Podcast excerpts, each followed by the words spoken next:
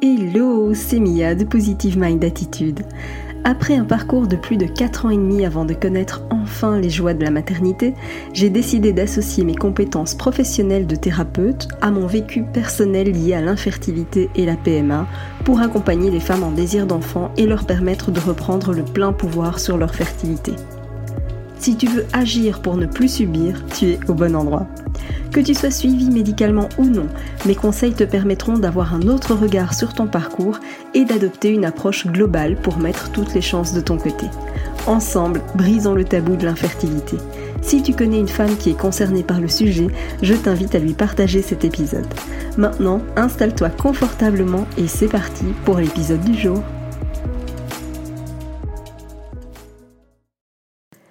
Quand tes émotions jouent aux montagnes russes. Dans l'épisode 6, on a parlé du piège de vouloir gérer ses émotions. D'ailleurs, je t'invite à aller écouter l'épisode numéro 6 si tu ne l'as pas déjà fait, parce que clairement, euh, c'est un piège assez fréquent dans lequel on tombe toutes, euh, c'est de vouloir gérer nos émotions. Et c'est sûr que quand ton désir d'enfant tarde à se concrétiser, que tu sois suivi médicalement ou non d'ailleurs, euh, tes émotions vont passer d'un extrême à l'autre en un claquement de doigts ou presque. Euh, on a parlé justement dans cet épisode 6 euh, des montagnes russes que tu pouvais vivre chaque mois, c'est-à-dire la tristesse de voir tes règles arriver, la joie de penser à ton ovulation et donc in fine à cette éventuelle chance de grossesse, le dégoût de voir à quel point les autres y arrivent très facilement, la peur de ne jamais y arriver, la colère face à cette profonde injustice, pourquoi les autres y arrivent et pas toi, la surprise par rapport aux remarques déplacées et évidemment souvent totalement inattendues. Tout ça pour te dire que tu vois que tu peux passer euh, d'un extrême à l'autre en un claquement de doigts. Le témoignage de Gwendoline va d'ailleurs sûrement faire écho chez toi aussi. Gwendoline m'a écrit en me disant Il est plus facile de refouler ses émotions quand on est conditionné à ça depuis toute notre vie. C'est plus facile de s'angoisser à revivre à chaque fois la même tragédie plutôt que d'oser mettre le doigt sur ce qui se cache derrière tout ça.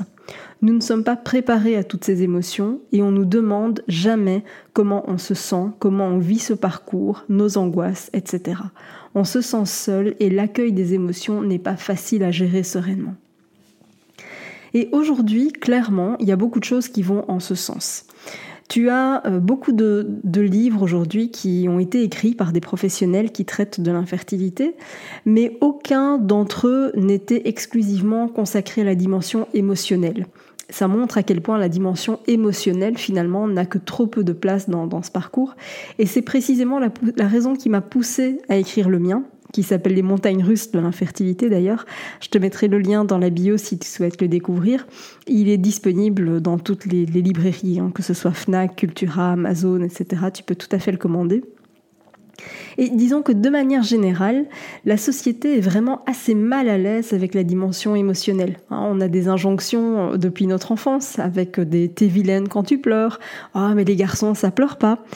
Et donc forcément, depuis petit, bah, on a l'habitude de refouler ses émotions, de leur mettre une étiquette aussi.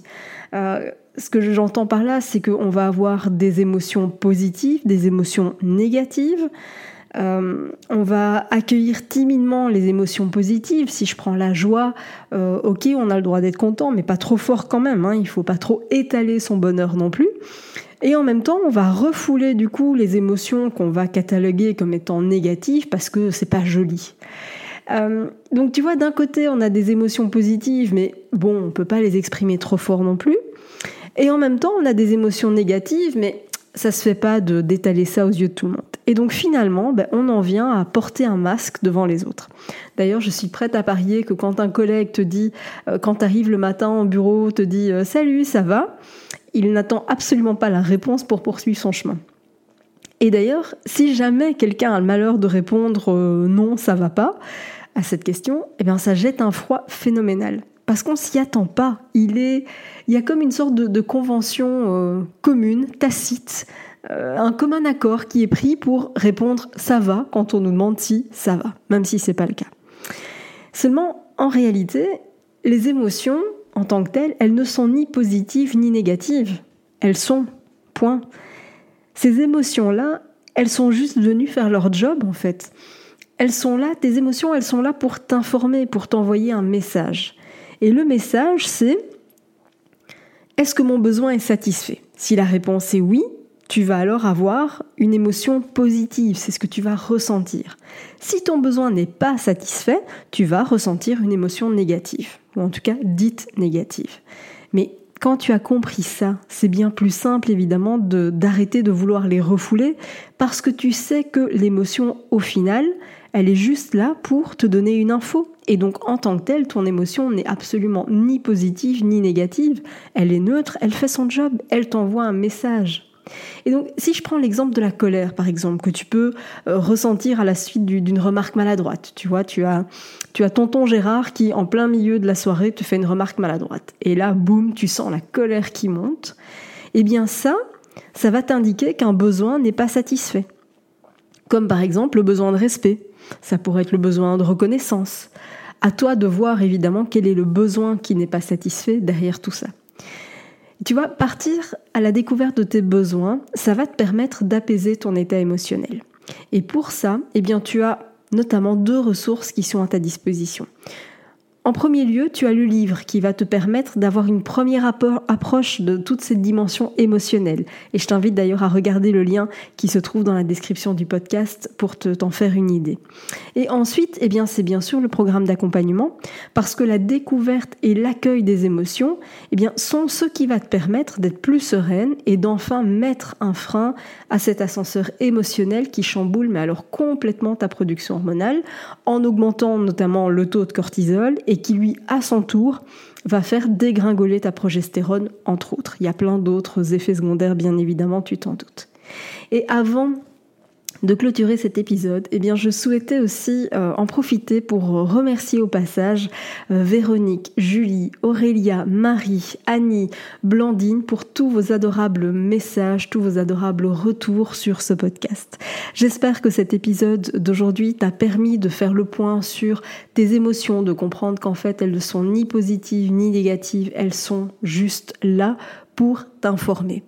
Et une fois que tu comprends ça, eh bien c'est bien plus facile d'apprendre à les accueillir plutôt que de chercher à les refouler. Merci d'avoir écouté cet épisode jusqu'au bout. Si tu veux aller plus loin et bénéficier de plus de conseils, télécharge maintenant mon guide offert sur positivemindattitude.fr. Pour encourager ce podcast, merci de mettre une note et ou un commentaire sur ta plateforme d'écoute. Je te dis à très vite pour un prochain épisode.